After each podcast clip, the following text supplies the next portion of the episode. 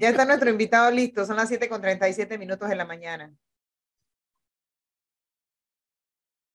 Y a ver si saludamos a Juan Carlos Arango. Ayer él me decía, profesor, eso de ex, bueno, él es ex diputado del Partido Popular, miembro consultivo del Partido Popular y está con nosotros. Expresidente del, del colectivo, pero actualmente eh, miembro consultivo del Partido Popular, así es. Eh, don Juan Carlos Arango, buenos días, bienvenido. Buenos días, buenos días a todos. Gracias. Escuchando el revolú de la mañana. Estaba disfrutando aquí el debate. Óigame, Juan Carlos Arango, como dirigente del Partido Popular, lo hemos visto trabajando muy de cerca con el proyecto político que el Partido Popular ha articulado con el expresidente Martín Torrijos. Eh, ¿cómo, ¿Qué análisis inicial nos puede hacer Juan Carlos Arango de por dónde va este proyecto, cómo lo están, cómo lo están materializando? Bueno, definitivamente cuando se dio el, se dio la, ese video de seis minutos donde el presidente Torrijos planteó esa, esa posibilidad, se ha sentido un entusiasmo importante dentro y fuera del partido por las, las razones que él ha planteado. Y eso es lo que se está sintiendo ahora mismo.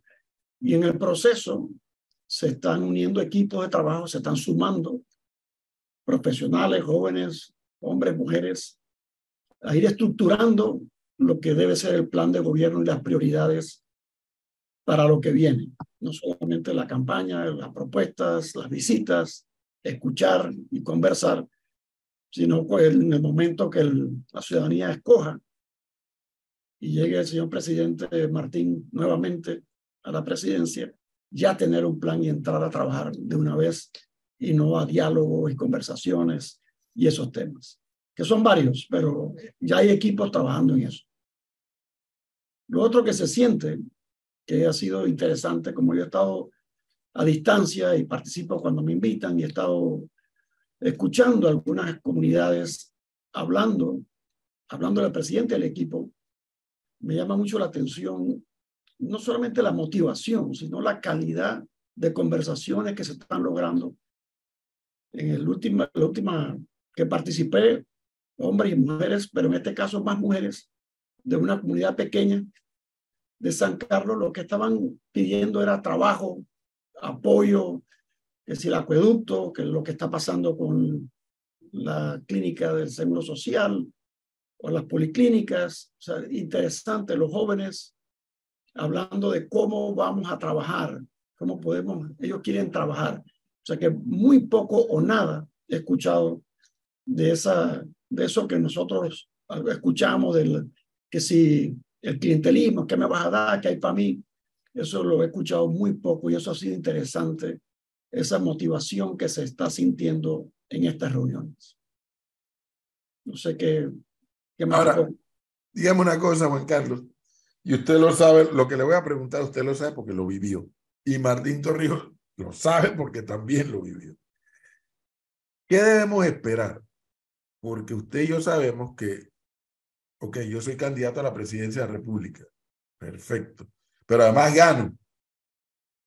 Pero luego que gano, hay un tema que se llama gobernabilidad. ¿Tendrá el Partido Popular y Martín Torrijos la capacidad de, además de presentar una nominación presidencial, presentar un número importante de candidatos a diputados Vamos a hablar, vamos a quedarnos nada más en el tema órgano legislativo, órgano ejecutivo. Para que así, si gana Torrijos, si gana, el Partido Popular pueda decir, bueno, tendremos, no sé, tres, cinco, diez, ocho, doce, no sé, diputados que contribuirán a la gobernabilidad. ¿Habrá esa capacidad? Bueno, lo que te puedo comentar es conversaciones que he escuchado de la directiva del partido en conjunto con, con el equipo de Martín Torrijos, es que definitivamente eso es uno de los temas estratégicos importantes que se está conversando. La percepción que tengo de eso es que el, el Partido Popular, siendo un partido pequeño, da la oportunidad para crear esos consensos y esos equipos de trabajo que tú mencionas. Y hoy te puedo decir que no tendría dudas que Martín Torrijos y su familia, Vivian y su familia, esa, ese equipo de trabajo que puede conformar Martín Torrijos y Vivian, puede generar, la, está generando mucho, mucho entusiasmo, intención de trabajo de personas que ya están planteándose ir a una elección de puestos de elección popular, sea diputado, representante o alcalde, o diputadas y alcaldesas y representantes mujeres. O sea, se está, se está sintiendo.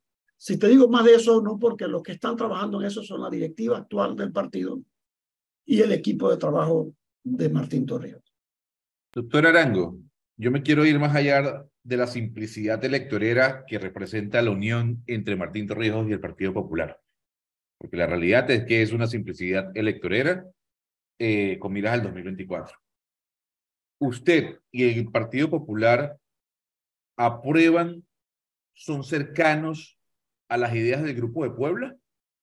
Y se lo pregunto porque Martín Torrijos hace parte del Grupo de Puebla, en donde hay personajes como, por ejemplo, Jorge Rodríguez, del gobierno venezolano, Alberto Fernández, Lula da Silva, eh, Fernando Lugo, en fin, eh, el señor Zelaya. ¿El Partido Popular es cercano al Grupo de Puebla? Claro, primero, ¿cómo que te llamas tú? Eh, Gonzalo. Sí, señor. Lo que se está planteando aquí no es ninguna simplicidad.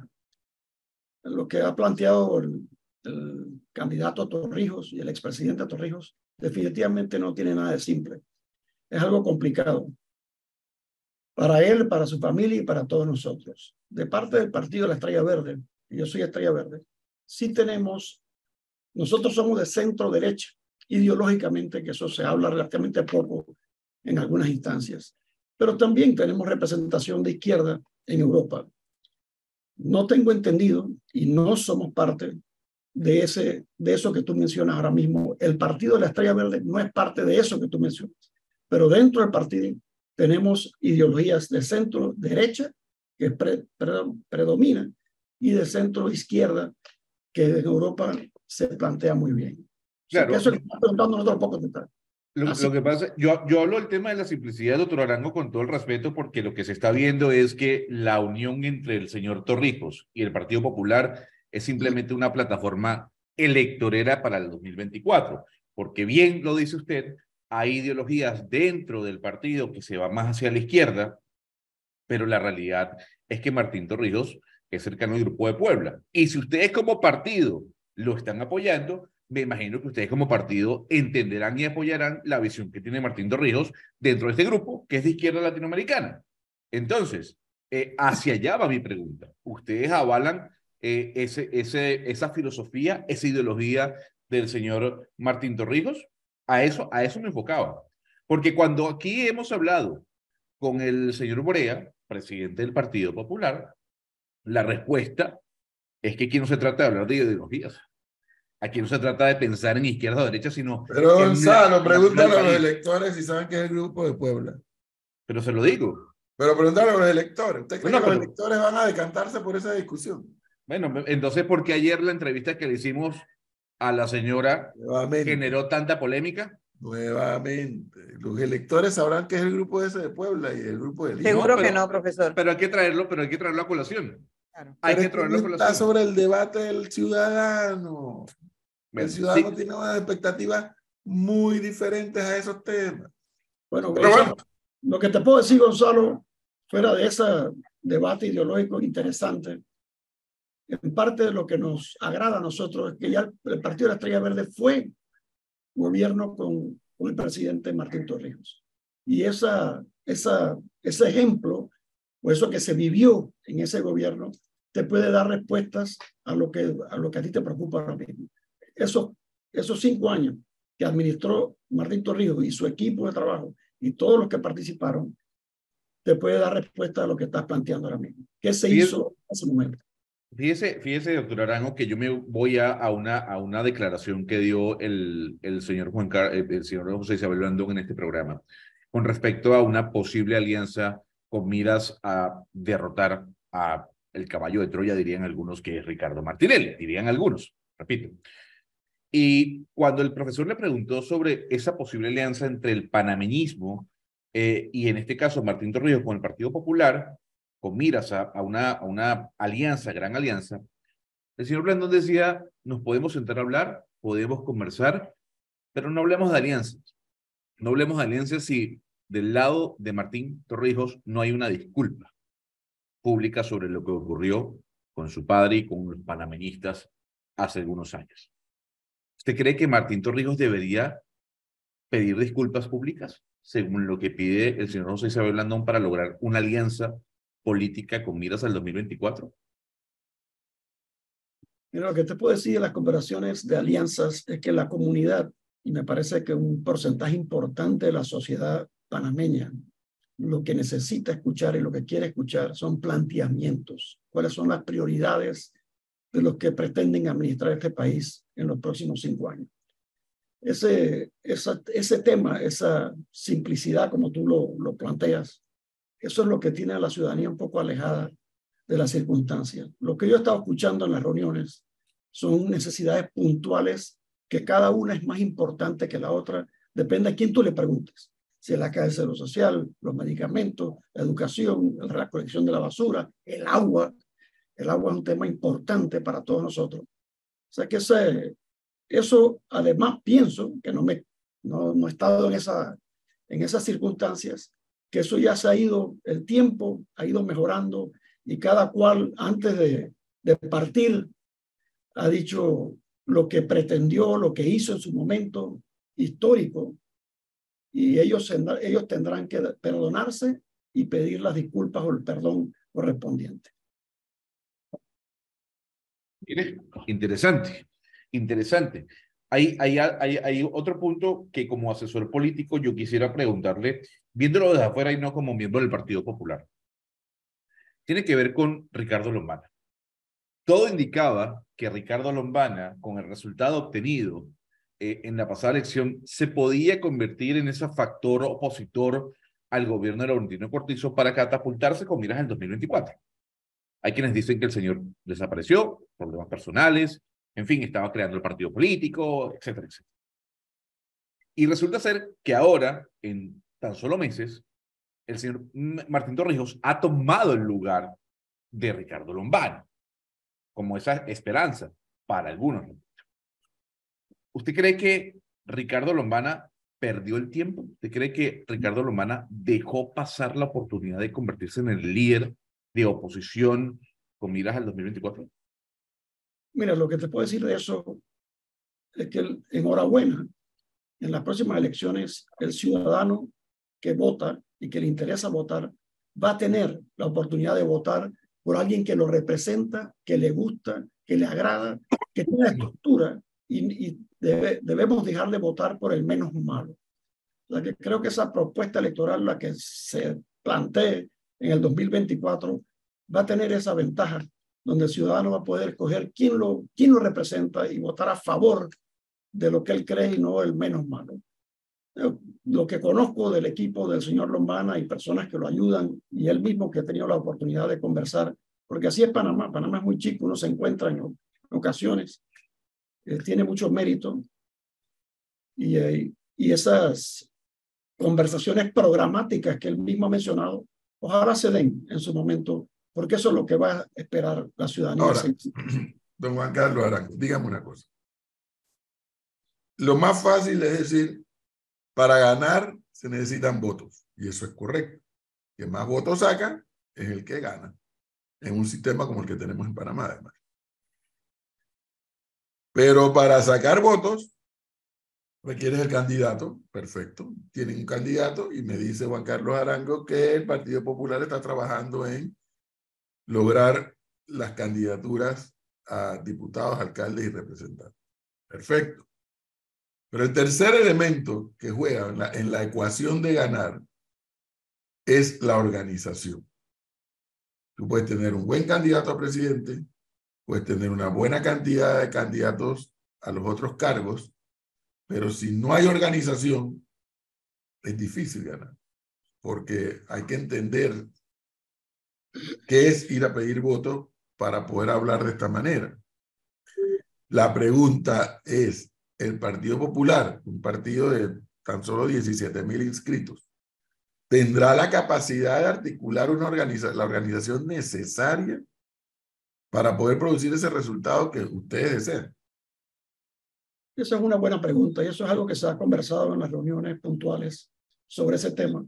Tenemos tiempo, tenemos 350 días para ir organizando eso y créame que hay personas tanto en el equipo del candidato Martín Torrijos y nosotros trabajando en eso. De hecho, eso es algo que me llamaba la atención porque como tú y yo sabemos, es parte importante del logro. Pero veo la capacidad que tienen y cómo en las reuniones se comienzan a sumar personas, no solamente para correr para un puesto de elección popular, sino se suman personas para ayudar en esos conceptos, tanto abogados, arquitectos, ingenieros, personas de la comunidad, y eso se está construyendo. Es, es uno de los retos que tenemos definitivamente, esa organización, y, y gracias a Dios, el Tribunal Electoral se ha ido estructurando de tal forma y creciendo y organizándose, que también nos podemos apoyar en el Tribunal Electoral mucho más que en otros años como, como tú y yo conocíamos hace 40, 30 años. Así que sí, es un reto y, y escuchando a Martín Torrijos conversar con diferentes, los, algunos sindicatos, la CONEP, la Cámara, las conversaciones que se están eh, llevando a cabo con otras organizaciones que no son partidos políticos, me siento optimista que eso se va a lograr. Pero definitivamente es uno de los retos que están en la mesa. Porque sin eso no se gana. Objetivamente. Puedes tener buen candidato, buen número abajo de candidatos, pero si no hay estructura para movilizar. Seguro, seguro. Es así. Ese es uno de los retos que hay en la mesa. Doctor Arango, es un debate que el que tengo yo aquí con el profesor casi que a diario con respecto al porcentaje de que pueda obtener el próximo presidente. Y viendo el escenario hoy, en este momento, que como usted sabe la política es dinámica y puede cambiar, uno puede prever que el próximo presidente de Panamá llegue al poder con un 30%. Incluso si la cosa no llega a buen puerto eh, por las decisiones que se tomen entre cada uno de los precandidatos o candidatos en aquel entonces, pudiésemos tener un presidente que llegue a gobernar con un veintitanto por ciento. Si bien es cierto, eso es legítimo, porque si están escritas las normas electorales del país, ¿Qué tan difícil puede ser gobernar un país con apenas el veintitanto, treinta por ciento de aprobación o de los votos? Bueno, eh, anteriormente ha sido complicado, pero en esta ocasión lo que viene, en mi opinión, es aún más complicado. O sea que es importante ver que ese perfil que llegue al Ejecutivo tenga la capacidad antes y llegando de poder, depende de los votos que saque, no dependa del porcentaje de votos que saque, que tenga la capacidad de automáticamente sentarse a hablar con los diferentes actores del país y poner las prioridades en los primeros seis meses o antes. O sea, prioridades que tú y todos los que están escuchando saben, cada uno tendrá diferentes prioridades, pero sabemos que la caja del Seguro Social es algo que no se puede seguir dejando una conversación a futuro.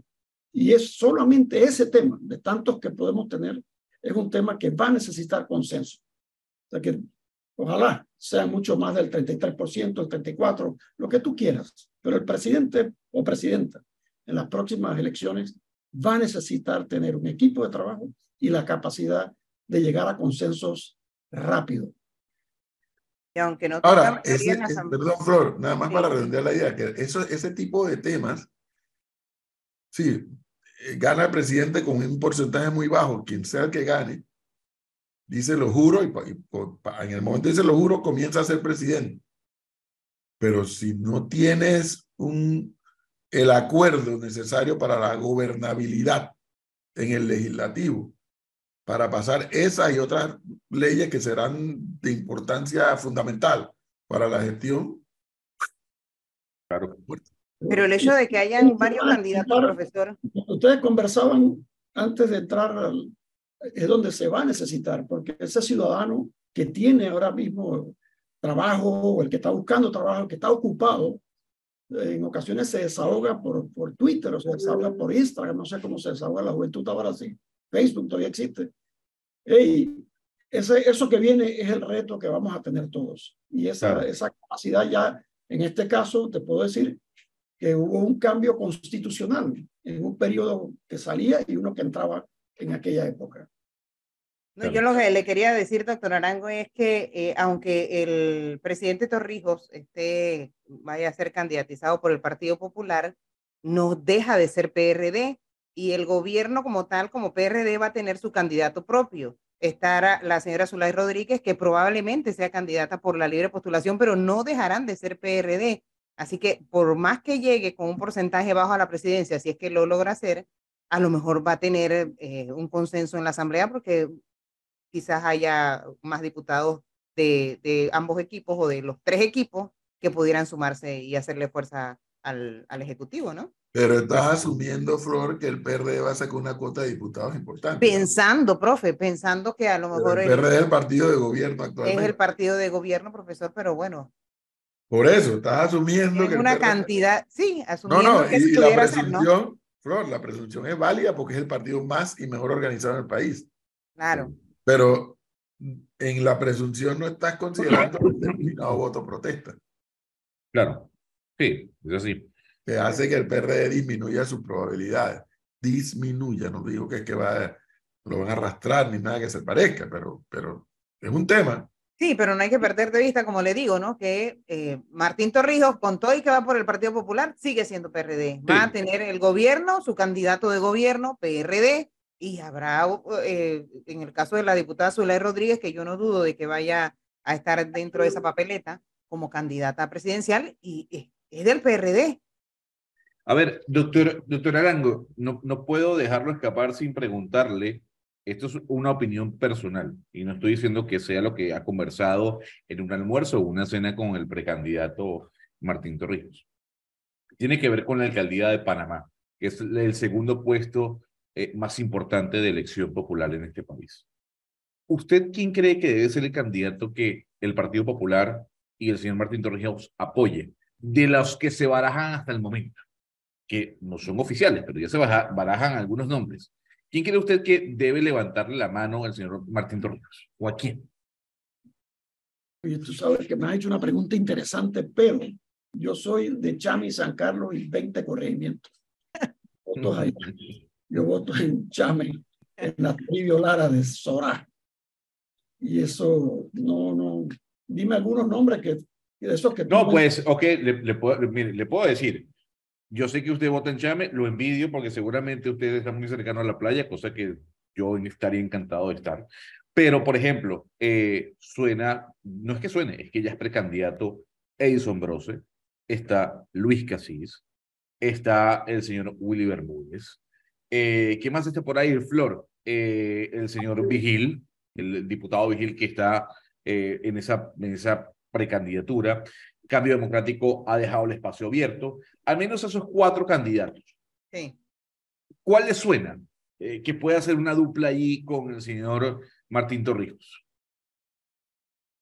No, no, he conversado a profundidad con, con, ninguno de ellos. De hecho, con el, con el equipo de la directiva del partido que le corresponde al secretario general y su equipo, ni con el equipo de Martín Torrijos y Vivian, no he tenido esa conversación. O sea que si, si te respondo, va a ser irresponsable. Pero todos los que mencionó Gonzalo creo que ya son eh, diputados. Eh, eh, en el caso de Willy Bermúdez es representante, o sea, todos están ahorita en la palestra pública, eh, dependiendo de las ejecuciones que cada uno claro. ha hecho. Bueno, o sea, con, he tenido la oportunidad de conversar así brevemente con el señor Willy Bermúdez y escuchándolo a él y a su equipo, parece que dentro de su corregimiento han hecho un buen trabajo, han tenido retos importantes con la pandemia y han sabido responder a ello. Es con, pero es prácticamente con el único que he conversado sobre el tema. Debe ser representante de corregimiento, no, no he conversado a profundidad de qué quiere hacer él si llega a ser el alcalde de la ciudad de Panamá. Pero tiene un buen perfil, escuchándolo, una persona organizada. Te puedo hablar a favor de él, yo como persona, pero yo decir que el partido está ya llegando a evaluar circunstancias como esa o el, o el equipo de, de Martín Torrijos, no sería responsable de mi parte. Pero lo que hay que decirle a los oyentes, para beneficio de los oyentes, el Partido Popular, para usar un ejemplo solamente, un ejemplo, el Partido Popular no puede postular, por ejemplo, a Willy Bermúdez para alcalde si no tiene alianza con el panameñismo. Si no tiene alianza, no lo puede postular.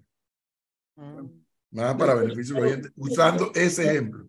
De hecho, el señor Bermúdez, en alianza, el Partido Panamista y el Partido de la Estrella Verde, sale de representante con votos importantes a través de la Estrella Verde. Ah, el Partido Popular lo postuló en la vuelta anterior. Sí, señor. Igual que a, a Domínguez en Bellavista. Y a otros ah, mire, no sabía eso. Como dice usted, eh, pero hay tecnicismos del Tribunal Electoral que son importantes saber. Y ahora con las reformas me explicaron que si no, si no tienes alianza arriba, no puedes tener alianza abajo. Algo de eso hay. Bueno,